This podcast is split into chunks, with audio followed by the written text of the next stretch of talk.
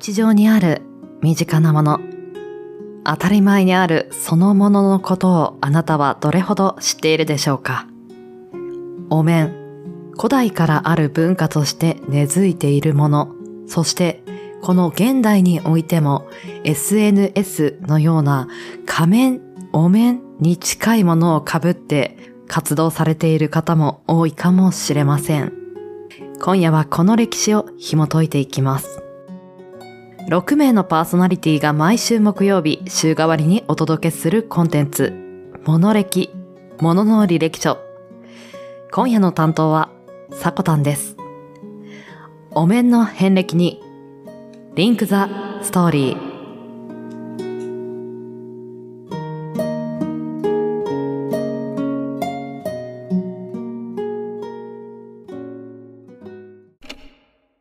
モノ歴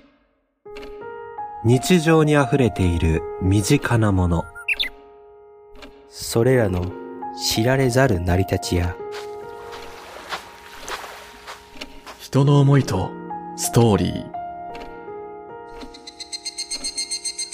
悠久の時を立ち回り、あなたに届ける。それが、ものの履歴書。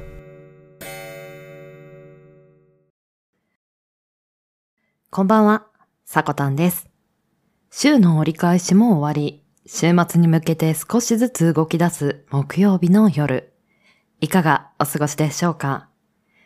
?2 月に入って放送1回目というところで本日は2月3日節分の日でもありますね。皆さんも恵方巻きは食べられましたか ?2022 年の方角は北北西もっと正確に言いますと、北北西やや北というのが 今年の恵方巻きを食べる向きだそうです。まあ、北を0度とした時に345度の方角らしいんですよね。なかなか緻密なんだなぁと 思いながら、まあ一本ね、無言で食べきるってなかなかお腹的にも、あの、なんでしょう、精神的にもちょっとね、大変だったり笑いそうになってしまう時もあると思うんですけれども、ぜひぜひ演技担ぎですのでやっていただけたらと思います。まあそんな今宵、本日はお面についてお話ししていこうと思います。また新しい扉を開き、そこにはどんなエピソードがあるのか、少々お付き合いください。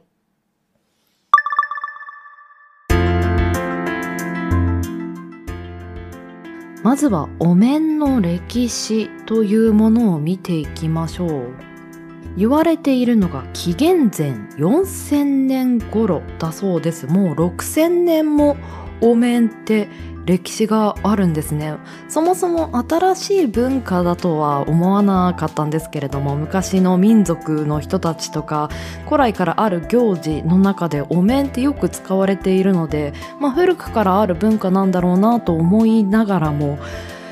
思ったより昔からあるんですね。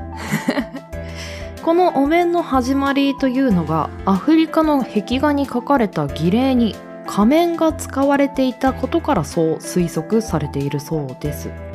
身近なお面あなたはどんなものを想像しますか？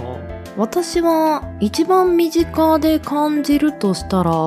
お祭りの夜店で並ばれてるあの今をときめくキャラクターだったり昔からある馴染みのねキャラクターだったりまあそういったものがなんか出店で並んでる感じが一番私は身近だったんですけれども人によってこの感じ違いそうですよね。お面や仮面と聞いた時にこの仮面武道会という言葉少し浮かぶ人もいると思うんですけれどもこちらを紹介していきましょう。1162年に誕生したベネツエラカーニバルに始まり15世紀のイタリア。ルネサンス時代に行われる武道会で仮面をかぶったことから広く認知されるようになったそうです。武器を持たずに仮面をつけていれば庶民でも参加でき服装も自由。細かい礼儀作法や言葉遣いの決まりが当時の上流階級の中ではあったそうで仮面をしている間はその縛りはなくなります。あーなるほど。仮面武道会はフランスの小説「オペラ座の怪人」でも舞台になりヒロインのクリスティーヌが怪人の仮面の下の素顔を見るシーンもあるそうです。仮面と言われるとなんとなくちょっと怖いような想像もしてしまうところがあると思うんですけれども普段の私たちの生活の中でも物として仮面をかぶることはまあまあないと思うんですが会社に行く顔や家族に見せる顔友人に見せる顔様々な仮面をかぶって生きているような気もしますよね。それがちゃんと物体化してある仮面。ちょっと気になってきましたか？では2章に行きましょうか。日本のお面の歴史見ていきます。日本に現在する最古のお面は縄文時代のものです。その使われたお面っていうのは、まあ、現代でいうお葬式の中で使われてたようなんですが、まあ、詳しいことは不明だそうです。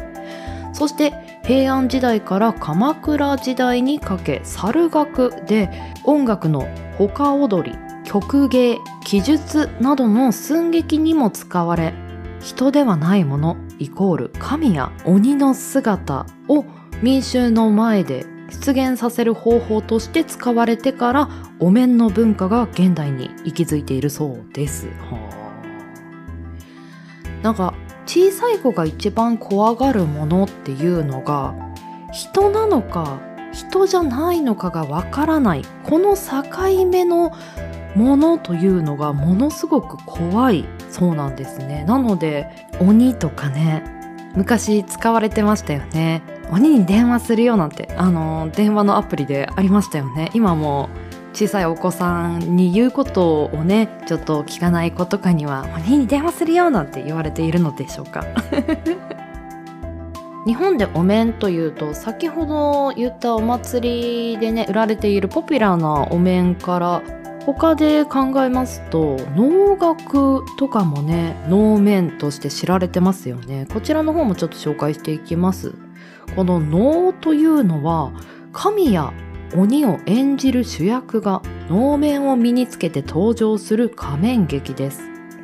能では主役の動きを通じて人ではないあちら側の世界を追体験できるというのが特徴だそうです。あ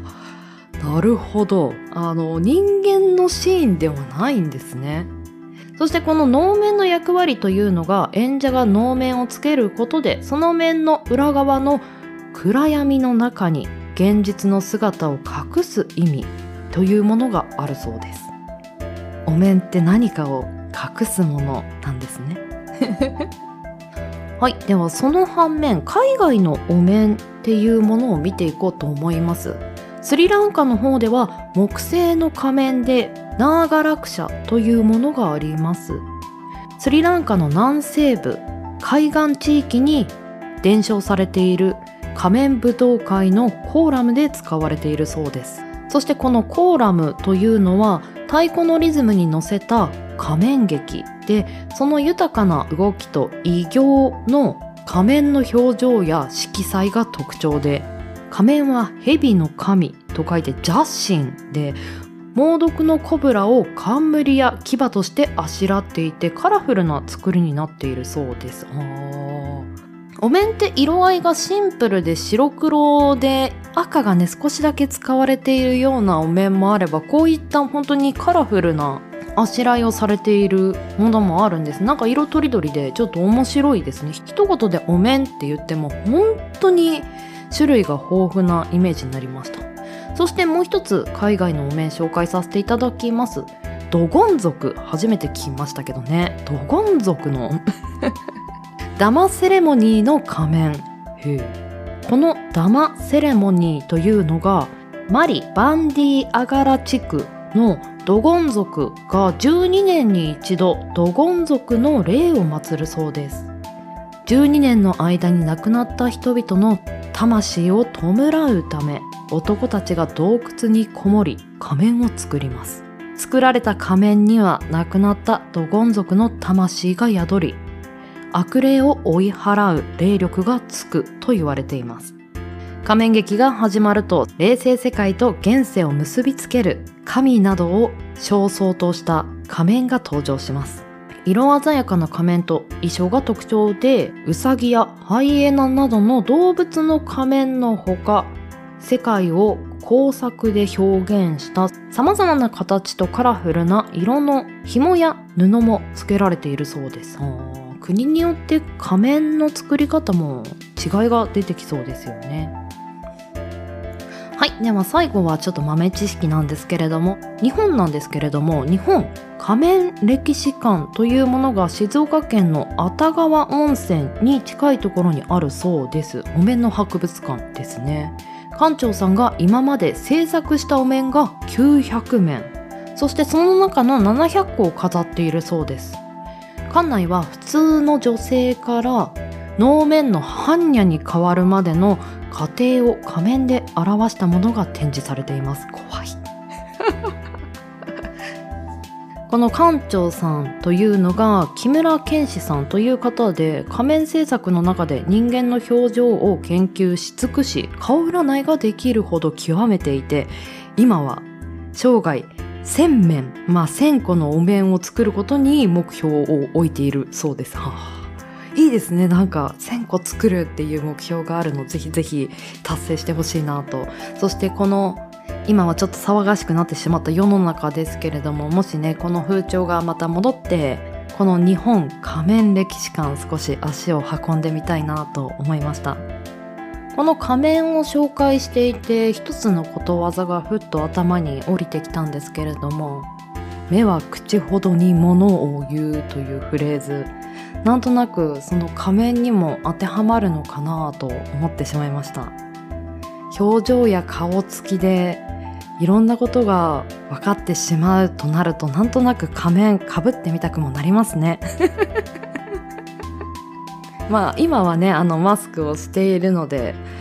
ちょっとした仮面に似たようなものなのかもしれませんが隠してる部分見えてる部分様々あると思いますが今日はお面についてお話しさせていただきました。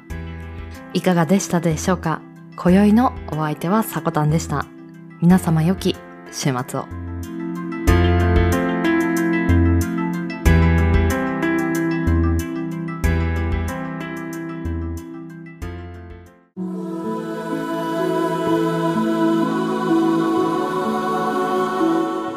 今週は私、さこたんからお面についてのお話でした。様々な種類の、そしていろんな国の文化が入り混じっている歴史としてすごく深かったんですけれども、で、紹介しきれない部分というのもたくさんあって少しね、話もまとまってなかったかもしれません。お面って日常的に遠いものではあると思うんですけれども、本日のようなね、あの、鬼は外、福は内のイベントがない限りは。けど、目に見えないお面というものはもしかしたらもう被っているかもしれませんね。